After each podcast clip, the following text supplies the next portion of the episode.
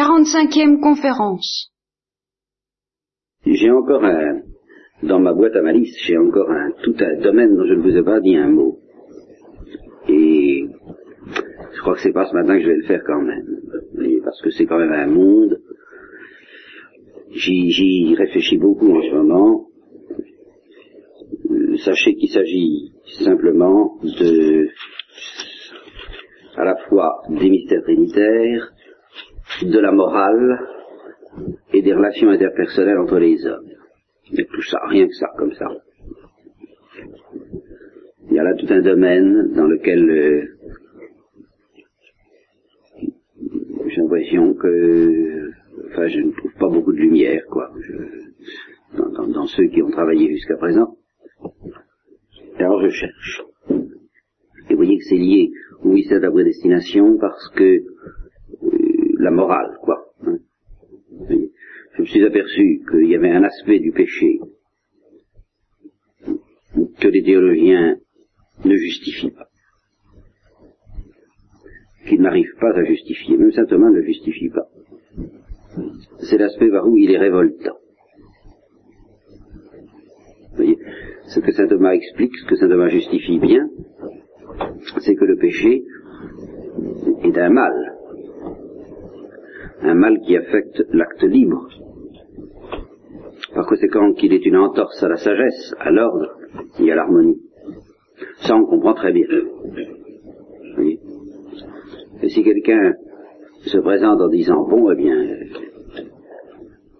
si je fais une entorse à la sagesse, à l'ordre et à l'harmonie, si ça me plaît, qu'est-ce que peut lui répondre un philosophe? Le philosophe peut lui dire, eh bien, vous serez malheureux. Bon, ben, soit. Vous vous détruirez vous-même. D'accord. Ah, alors là, euh, bien, celui qui disent d'autres. Or, notre instinct moral, notre jugement moral, toute la religion, renforcée par la religion judéo-chrétienne au plus haut point, dit euh, c'est inadmissible. Il ne faut pas. Eh bien, allez, allez justifier ça. C'est révoltant. Si quelqu'un se conduit, si quelqu'un conduit mal sa voiture, qu'est-ce que vous voulez, il va tomber dans le fossé. Bon, ça, si un ben, c'est un malheureux. C'est un homme qu'on va plaindre. C'était d'ailleurs la conception de Platon, et c'est encore la conception des hindous. Le pécheur est un homme qui s'égare. Voyez-vous? Alors on le plaint. Ou on dit, on le plaint, on le plaint à moitié, enfin, il y a peut-être un peu de sa faute, alors dans ma foi, tant pis pour lui, quoi, voyez. Mais c'est tout. Pas d'indignation, pas de colère. De sorte que ce que la philosophie semble pouvoir expliquer, c'est le péché comme entorse à la sagesse et comme source de malheur, mais le péché comme offense ça relève d'un autre monde. Alors d'un monde qui est toujours en péril euh, lorsque l'intelligence se met à réfléchir. Vous voyez toujours la même histoire de l'intelligence. Parce que lorsque l'intelligence spéculative réfléchit là-dessus, ça j'en suis de plus en plus convaincu, elle ne peut pas comprendre ces notions. Alors elle les dissout. Comme, exactement comme Platon a fait. Bah, le, pécheur est un ignorant. Il ne sait pas quel est son véritable bonheur. Il ne sait pas quel est son, véritable intérêt, même dira Platon, n'est-ce pas? Alors, euh, c'est lamentable, mais ce n'est pas révoltant. Voyez-vous Le fait que le péché soit révoltant est une notion inaccessible à ce que j'appelle l'intelligence purement spéculative. Inaccessible. Alors, lorsque l'intelligence purement spéculative étudie les relations entre le péché, la liberté et la grâce, comprenez, elle nous joue un tour étrange. Parce qu'à ce moment-là, on dit bien, l'acte bon dépend de la grâce et de la prédestination, péché est un dérapage, un déraillage, qui aurait été évité si on avait su demander ou obtenir la grâce. Très bien. Mais alors, dans une description de ce genre, on ne comprend plus du tout que le péché puisse être révoltant. On comprend à la rigueur que ça puisse être un malheur, je vous le répète. Vous comprendrez même à la rigueur que euh, un Dieu qui dirait bon ben moi je vous offre tout ce qu'il vous faut pour, votre, être heureux, mes enfants, n'est-ce pas? Alors de vous dire, si vous savez vous y, si vous savez y faire, vous serez heureux.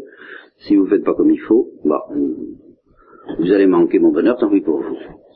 Mais on ne peut absolument pas envisager dans une perspective de ce genre un Dieu qui se met en colère contre des hommes qui blessent son amour par leur résistance. Alors, vous voyez comme au fond, tout ce que je dis, ça a l'air quelquefois extrêmement compliqué, mais comme ça relève finalement d'un sérieux entêtement de ma part, c'est très élémentaire. Quand j'ai décidé, un jour, euh, d'être chrétien, ou de, rester chrétien, si vous préférez, parce que j'ai été élevé tout de même au christianisme, bien, des, des, paroles comme celles du Christ à Marguerite Marie, voici ce cœur qui a tant aimé les hommes et qui n'a reçu en réponse que leur ingratitude et leur mépris, euh, toute la perspective de Thérèse l'Enfant Jésus, enfin toutes ces choses-là, évidemment, ont été décisives, et pour ma part, j'ai décidé de vivre euh, en fonction de ça, quoi, enfin. Or, je me suis trouvé aux prises avec des philosophes et des théologiens chrétiens qui ont tendance à ramener les choses à des perspectives telles que justement ces notions-là s'évaporent. Elles s'évaporent dans... Euh, oh, ben alors quoi? Euh, Pas moi. Une sorte d'épanouissement de la nature qui peut comporter des ratés, enfin vous voyez, des choses un peu théardiens, évolutionnistes, tout ce que vous voudrez. Alors moi je veux bien. Je veux bien. je veux dire par là que il n'est pas toujours facile de démontrer à, l'évidence l'erreur de ces perspectives. Il est normal que l'intelligence cligne de l'œil de ce côté-là, parce qu'elle y sera plus à l'aise, elle y sera moins en détresse, comme je vous disais hier. Seulement, il y a une chose certaine, c'est qu'on ne ferait pas rester deux minutes dans l'église avec des trucs pareils. Ce que je ne comprends pas, c'est qu'on ne réfléchisse pas à ce que ça veut dire adhérer à l'enseignement de l'évangile. Ça veut dire des choses ahurissantes pour l'intelligence. Eh bien d'accord, ça, euh, c'est ce que j'appellerais calculer la démence dans le domaine intellectuel. En particulier, ce, point essentiel au spécialiste que le péché euh, se présente comme atteignant Dieu à la prunelle de l'œil, bien que Dieu soit impassible. Comme n'étant pas simplement la créature qui rate Dieu, mais Dieu qui rate la créature. Voilà. Si on n'a pas compris ça, si on ne veut pas de ça, c'est pas la peine. Il faut tout de suite faire ses bagages. Hein euh, évidemment, c'est un peu dangereux quelquefois de dire ça parce que justement les hommes ne sont pas toujours très lucides et il peut y avoir des germes de, de christianisme dans une mentalité qui ne l'est pas, c'est d'accord, mais enfin, il euh, faut tout de même bien arriver à être lucide un jour. Hein. Alors si pour une raison quelconque, on ne veut pas d'une perspective dans laquelle les relations entre Dieu et nous se situent un peu dans la même ligne que les relations que nous avons les uns avec les autres, et où on se fait quelque chose, quoi. On se fait du mal ou du bien. Par l'attitude qu'on prend, eh bien, il faut débarquer chez les hindous, chez les philosophes, chez les musulmans peut-être, je ne sais pas comment ça se passe très bien, leur spiritualité me, me, me reste un peu inconnue, mais pas être chez les chrétiens. Ceci dit, la tâche chrétienne n'est pas facile parce que on ne peut tout de même pas se contenter de vivre ça de manière purement imaginative. Ça pose des problèmes ce Dieu qui se présente comme irrité, blessé, bouleversé par notre résistance. Qu'est-ce que ça peut bien vouloir dire?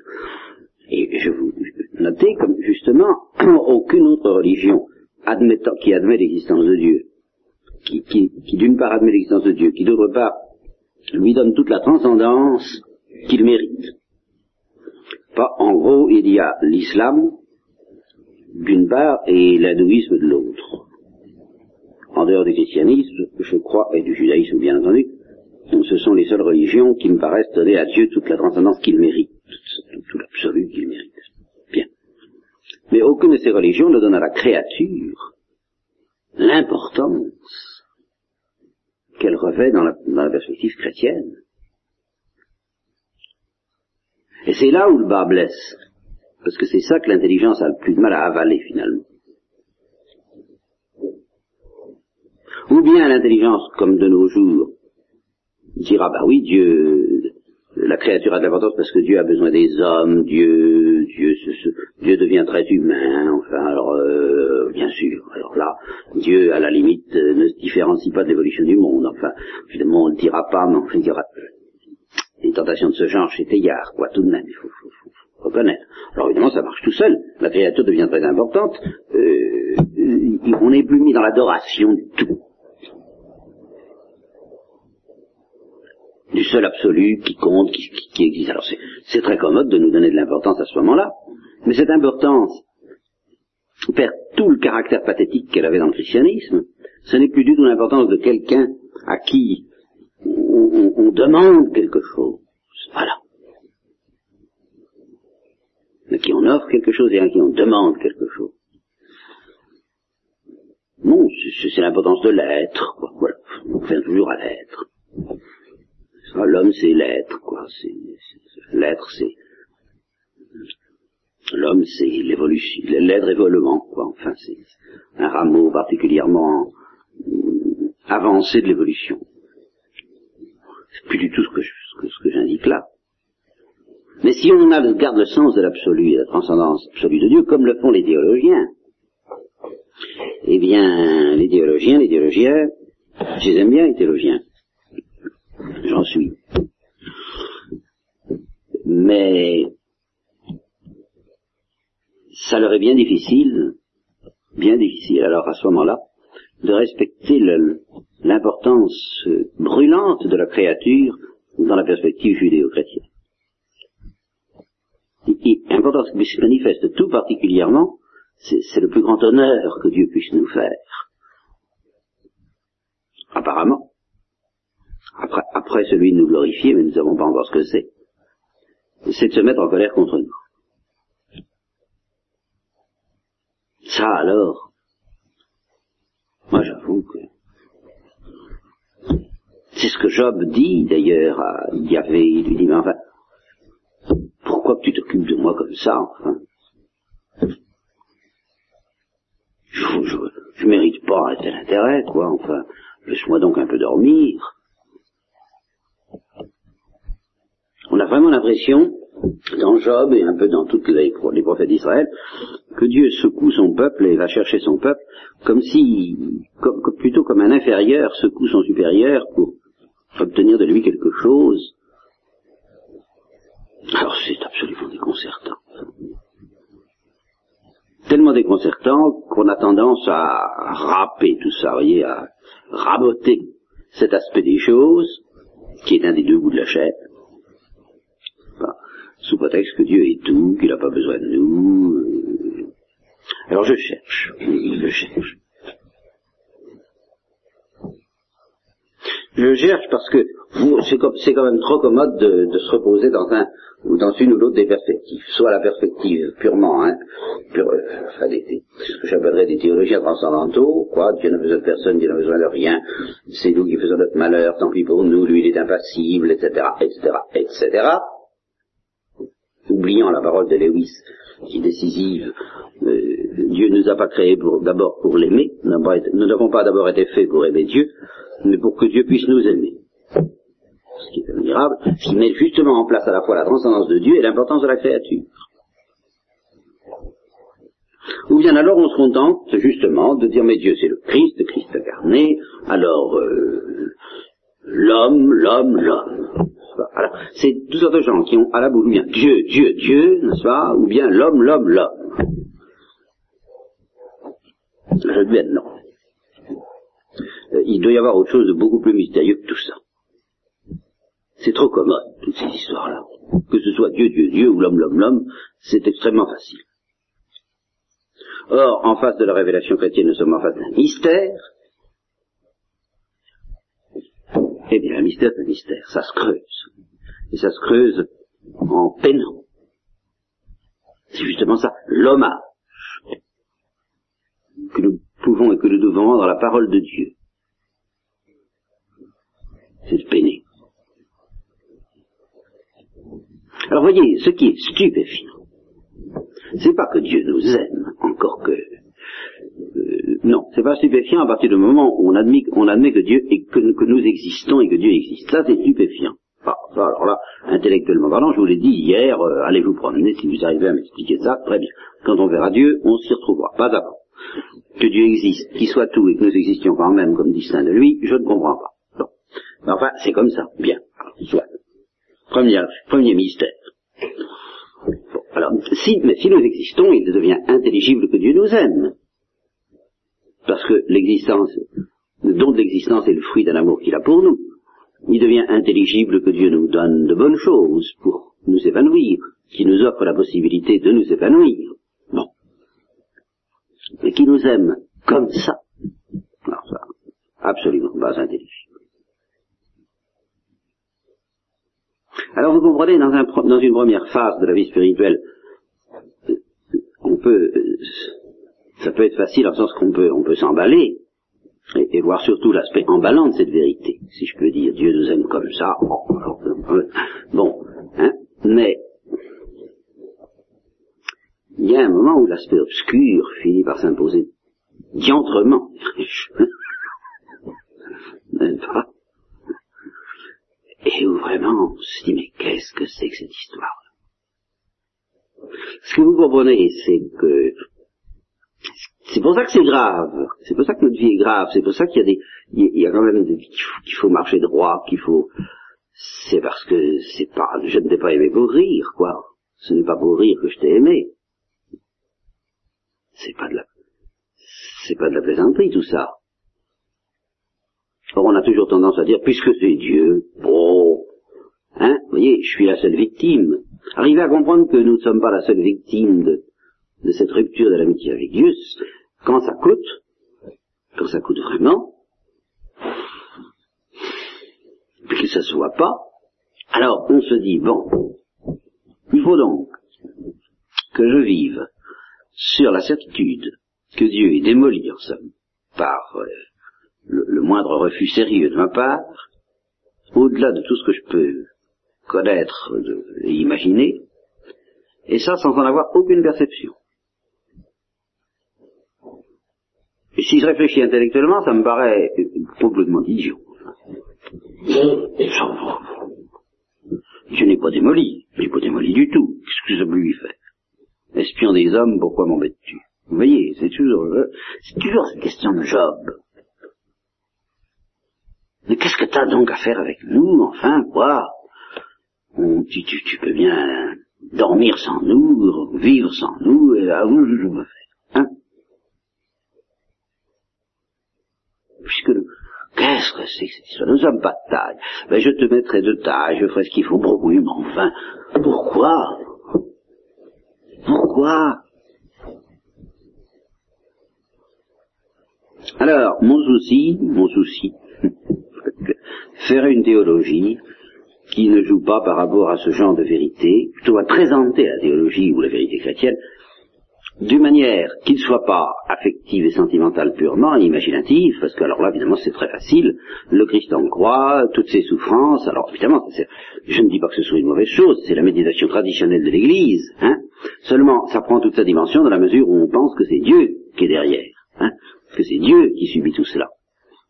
Et dès qu'on introduit ce facteur, non négligeable quand même, ça devient très compliqué, enfin très, très difficile la méditation sur la croix. Que ça signifie. Bon, alors, euh, faire une présenter la doctrine chrétienne d'une manière qui ne joue pas par rapport à ces vérités qui sont le sel de la doctrine chrétienne, et qui sont effarantes, je, le maintiens, le rôle de, je sais pas comment vous appelez ça, quand vous éteignez les cierges, là, c'est un extincteur, ou je sais pas quoi, un, quoi. Oui. La théologie éteignoire. Là, j'avoue que ça me rend malade de plus en plus, la théologie éteignoire. Et ce qui me navre, c'est que c'est quelquefois le cas de certaines théologies, de certains livres, qui veulent précisément euh, chanter l'amour de Dieu, défendre l'amour de Dieu, mais qui vont pas jusqu'au bout. Parce que ça leur paraîtrait, comme aux amis de Job, attentatoire à la dignité de Dieu que de présenter Dieu dans tous ses états et, férocement déchaîné par amour et par jalousie contre un homme et s'acharnant sur lui comme il s'acharne sur Job.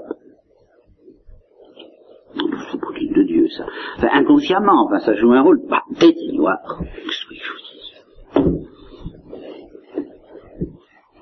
Alors, comme je ne peux pas me contenter, justement, de, de, de métaphores, de dire, eh ben, Dieu est comme euh, un, un, un, jaloux qui se précipite avec violence, comme Alceste avec Célimène, quoi. Pas? Je vous l'ai déjà souvent dit, ça. Alceste disant à Célimène, je voudrais que vous soyez absolument, alors là, dans, un, dans la misère la plus noire, dans toutes les maladies les plus, les plus épouvantables, et puis je vous tirerai de là. Hein? Alors, vraiment, Célimène lui dit, vous avez une drôle de manière d'aimer les gens. Évidemment, c'est tout de même la vraie. Seulement, que Dieu soit comme ça vis-à-vis de tout. Ça a l'air d'être du cinéma. De la littérature, très belle, très beau, bien, oui, mais vrai.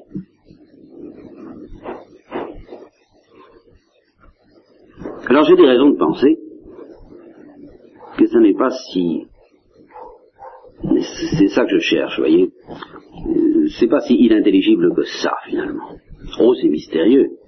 C'est écrasant. Mais finalement, ce que j'essaie de montrer que notre existence, le fait qu'on existe, que nous, je, je, voudrais montrer, parce que j'ai pas, est aussi stupéfiant déjà. Tout ça, tout est absolument stupéfiant. C'est pas compliqué, n'est-ce pas? Tout, tout, tout. Alors, tant qu'à faire, hein, une stupeur de plus.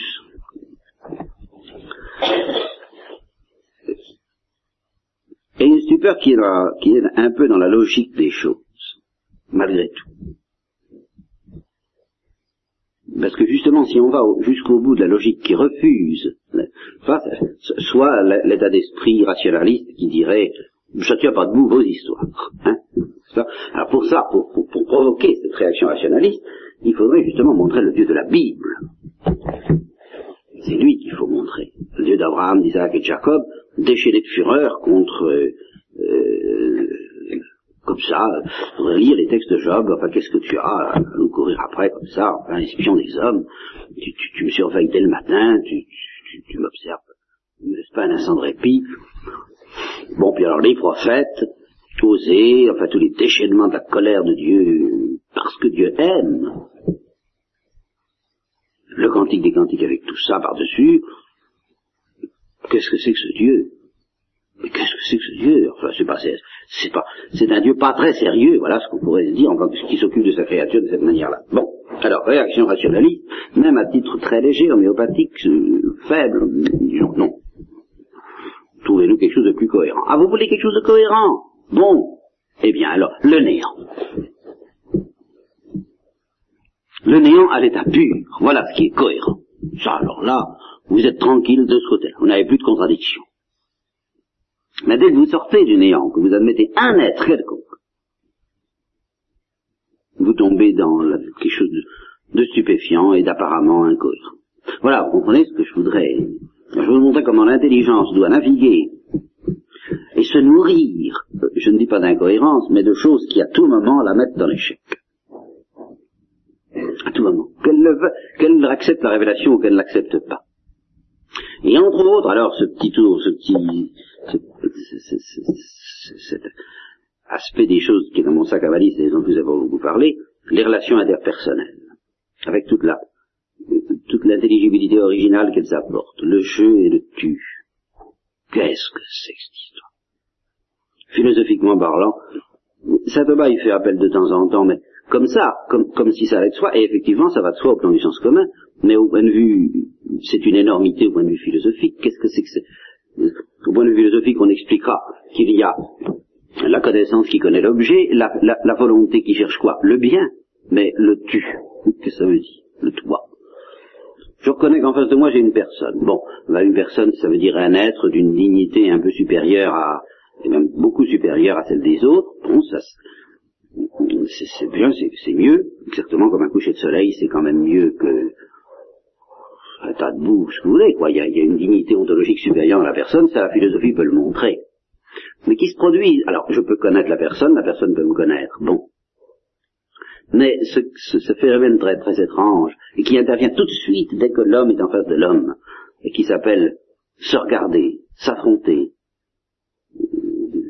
se, se, heurter ou s'accorder, tout ça, allez expliquer ça en termes philosophiques. Qu'est-ce que ça veut dire, cette histoire C'est presque insaisissable. Or, c'est la vie humaine. On vit que ça, là-dedans, tout le temps. Et toute la morale repose là-dessus. Le caractère révoltant du péché. C'est parce que c'est une certaine attitude d'une personne en face d'une personne. S'il n'y avait pas ça, ce serait pas révoltant. Comprenez S'il fallait définir le péché en face purement et simplement de la vérité et du bien, vous ratez la vérité, mon ami, tant pis pour vous. Vous comprenez C'est la catastrophe, c'est peut-être une catastrophe, c'est peut-être une folie. On pourrait montrer que le péché est une folie, en, défini par rapport au bien, au vrai, on peut montrer que le péché est une folie, mais qu'il est révoltant. Non. Le péché n'est révoltant que par rapport à toi, ou à moi, ou à lui. Alors là, ça devient, ça peut devenir révoltant. Qu'est-ce que c'est que cette histoire-là? Eh bien, voilà, il faut l'admettre, c'est la vie humaine, là, il n'y a pas besoin de croire en Dieu ni au Dieu des chrétiens pour, pour savoir que personne n'y échappe, pas même le philosophe le plus rationaliste, n'est-ce pas? À qui on vient de voler quelque chose et qui, et, et, et qui, qui se révoltera parce qu'on vient de lui faire un mensonge. Tout le monde en est là. Pourquoi est-ce qu'on se révolte quand on nous ment? Pourquoi? Réfléchissez à ça. Philosophiquement parlant, c'est absolument injustifiable. Il n'y a pas de quoi se révolter, on nous a menti. Ben, Qu'est-ce que ça veut dire on nous a menti? Ben, Ça veut dire on a raté, on a fait un acte euh, qui n'est pas convenable. Si vous demandez qu'on vous fasse une paire de sabots et qu'elle n'est pas bien faite, ben, c'est pas une offense, on l'a raté, c'est embêtant, c'est tout. Mais on vous a menti, c'est bien plus que ça. Vous vous déchaînez, moral ou pas moral. Hein? Pourquoi? Qu'est-ce que c'est que cette histoire? Et voyez comme nous, nous, nous, nous frôlons déjà l'originalité chrétienne. Pourquoi cette importance attachée à l'autre? Même si on ne l'aime pas de manière passionnée, s'il nous ment, quelque chose de très grave intervient entre lui et nous, on n'admet pas ça. C'est lui faire encore un, c'est lui faire un grand honneur, remarquez bien. c'est toujours pareil. Quand on s'aperçoit qu'un enfant de trois ans fabule, fabule, ou quatre ans, qui raconte n'importe quoi, bon, on lui en veut pas, parce que hein, il n'est pas quelqu'un au sens fort du mot. Il raconte des histoires, bon, ben, il sait même pas distinguer la réalité de son imagination. J'ai observé ça, c'est très curieux. Il veut que le placard soit fermé, il est fermé. Parce qu'il a décidé comme ça que c'est comme ça. Hein. Alors qu'il est grand ouvert, mais ça fait rien. C'est ce qu'il veut, ça est. Bon, bah, il n'a pas la densité voulue pour que son mensonge signifie cette chose terrible que ça signifie quand on quand on pense que c'est quelque chose de volontaire qui nous a été fait. Comme dans les, dans les anciens dans l'ancienne France. Vous en avez menti, monsieur. Oh là là, ouh. Hein? Pourquoi? Alors la, la science moderne, la psychanalyse, tous ces gens-là vont vous dire, oh, alors là, oui, mais tout ça relève d'une mentalité très dépassée, n'est-ce pas? Euh, C'est une affaire d'hormones, tout ça. Euh, hein? Il n'y a pas lieu de se révolter. Bon, eh ben, euh, allez jusqu'au bout de cette histoire-là et toute la vie humaine est par terre. Tout ce qui en fait le sel, tout ce qui en fait l'intérêt. Alors voilà, je voudrais arriver à, mettre ça tout à fait en relief, à montrer que nous, nous, nous sommes affrontés à de perpétuels paradoxes, et que le christianisme, enfin le Dieu des chrétiens, n'est que le sommet de, des paradoxes, euh, mais qui font, le, qui font le sel de la vie. Tous ces paradoxes, c'est ce qui fait que la vie vaut la peine d'être vécue. Tout au moins que nous en avons l'illusion au début. Voilà. Ils diront certains.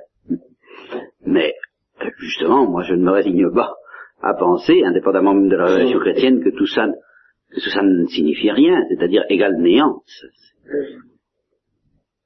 Si ça signifie quelque chose, eh bien, aucune autre lumière plus profonde sur ce que ça signifie ne nous est apportée que celle de la révélation chrétienne. Elle aggrave le paradoxe. Oh, d'accord, mais c'est justement ce qui est remarquable. C'est qu'elle ne triche pas avec, elle ne l'élimine pas, elle ne le diminue pas, elle le creuse. Et elle lui donne une dimension infinie. Au paradoxe de l'importance de, l'attitude des personnes en face des personnes, finalement, c'est ça. Elle porte à son paroxysme ce pressentiment irrationnel, très irrationnel, mais sans lequel on ne vit pas, de l'importance de l'attitude des personnes en face des personnes. Alors elle borde au paroxysme puisque elle, établit cela jusque dans nos relations avec Dieu. Et elle nous dit faites attention, Dieu non seulement euh, vous donne une consistance ontologique indépendante de la sienne, quoi qu'il soit tout, mais il fait de vous des personnes, et à ce moment-là, il vous regarde comme vous, vous regardez les personnes, et avec cette gravité de ne pas accepter qu'on lui mente, qu'on trahisse.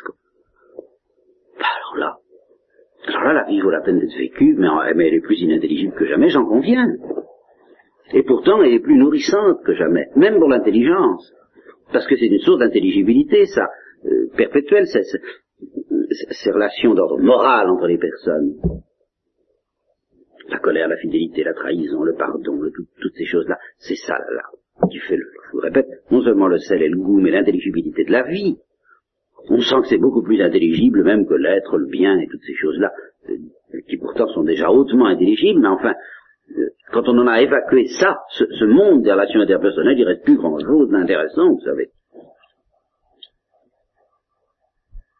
Or, je maintiens que ce monde des relations interpersonnelles est un défi perpétuel à la logique, tout en n'étant pas complètement illogique, c'est exactement comme le mouvement, le changement et la multiplicité des êtres. Donc il faut l'accepter. Et si on l'accepte, alors la révélation chrétienne nous introduit dans un maximum d'intelligibilité et un maximum d'importance. Et si tant de gens y résistent, mais c'est parce que précisément toutes ces vérités, en donnant une telle importance à nos actes, nous, nous interdisent cette espèce de sommeil et d'euthanasie vers laquelle se précipite progressivement la civilisation moderne.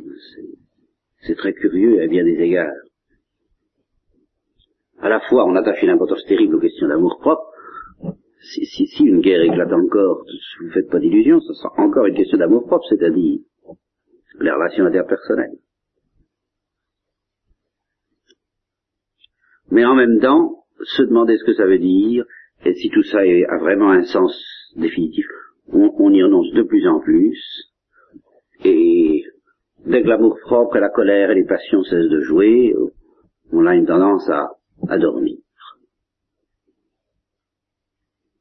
Ce qui est exactement la tentation des Grecs, alors des Grecs, euh, pas Platon, mais les, tragiques Grecs, voyez, la vie conçue comme une espèce de tragédie. Qu'est-ce que... Oh, il faudrait analyser ça, alors là j'ai plus le temps, vous la, la, manière tragique de vivre la vie. C'est-à-dire, ça vient à dire ceci, on, se bat pour des choses qui nous déchaînent, des passions, relations interpersonnelles, n'est-ce pas?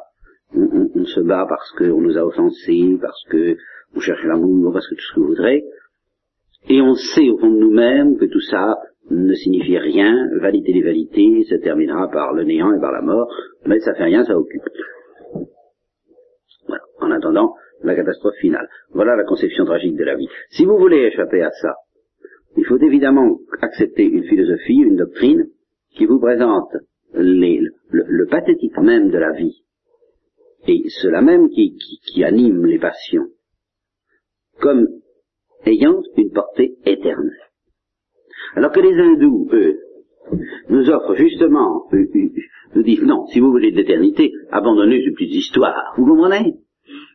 Abandonnez ces, ces, ces, colères, ces, ces, relations interpersonnelles, tout ça, c'est, c'est de la maya, c'est très superficiel. La réalité éternelle est au-delà de tout ça. Elle n'est ni je, ni tu, ni moi. Elle est au-delà. Enfin, tout est au-delà. Il n'y a plus rien non plus, quoi. C'est une autre manière. C'est l'adoration, c'est la transcendance, c'est tout ce que vous voudrez. Mais elle ne nous dit pas ce que nous dit le christianisme, à l'intérieur et derrière, les, derrière les, la révolte, la colère, l'amour, toutes ces relations interpersonnelles et, les réactions morales qu'elles provoquent, l'indignation, l'amour passionné de la justice, derrière tout cela, il y a quelque chose d'éternel, compressant à travers tout cela, mais qui prend toute sa dimension alors par rapport à la personne névralgique par excellence, je dirais, celle, celle qu'il est particulièrement épouvantable d'offenser par excellence, et, qu'il est magnifique de servir par excellence, Dieu. Il ne s'agit pas de, vous arracher à ce monde où, les actes ont, une telle importance, où le moindre mensonge peut attirer beaucoup d'ennuis. Non, c'est dans cette perspective-là qu'il faut vivre, mais alors au niveau de Dieu. Et si vous me dites, non, enfin c'est affolant, alors justement, pour apaiser votre cœur, il y a, mais la miséricorde, mais pas une miséricorde qui justement efface tout. Vous n'avez pas besoin de s'en faire, mais au contraire, une miséricorde qui ajoute aux relations interpersonnelles quelque chose de plus extraordinaire, la plus intense de toutes les relations interpersonnelles, la plus intelligible et la plus paradoxale, la plus déroutante et la plus affolante, je dirais, le pardon. Cette relation très particulière consiste à à être pardonné et restauré au centuple de ce qu'on avait perdu par sa faute. Voilà, voilà le monde chrétien. Alors, essayez de, faire de la philosophie sans renoncer à ce monde et même pour le, pour le mettre en relief au maximum, c'est une entreprise étrange pour laquelle je vous demande toutes vos prières. Voilà.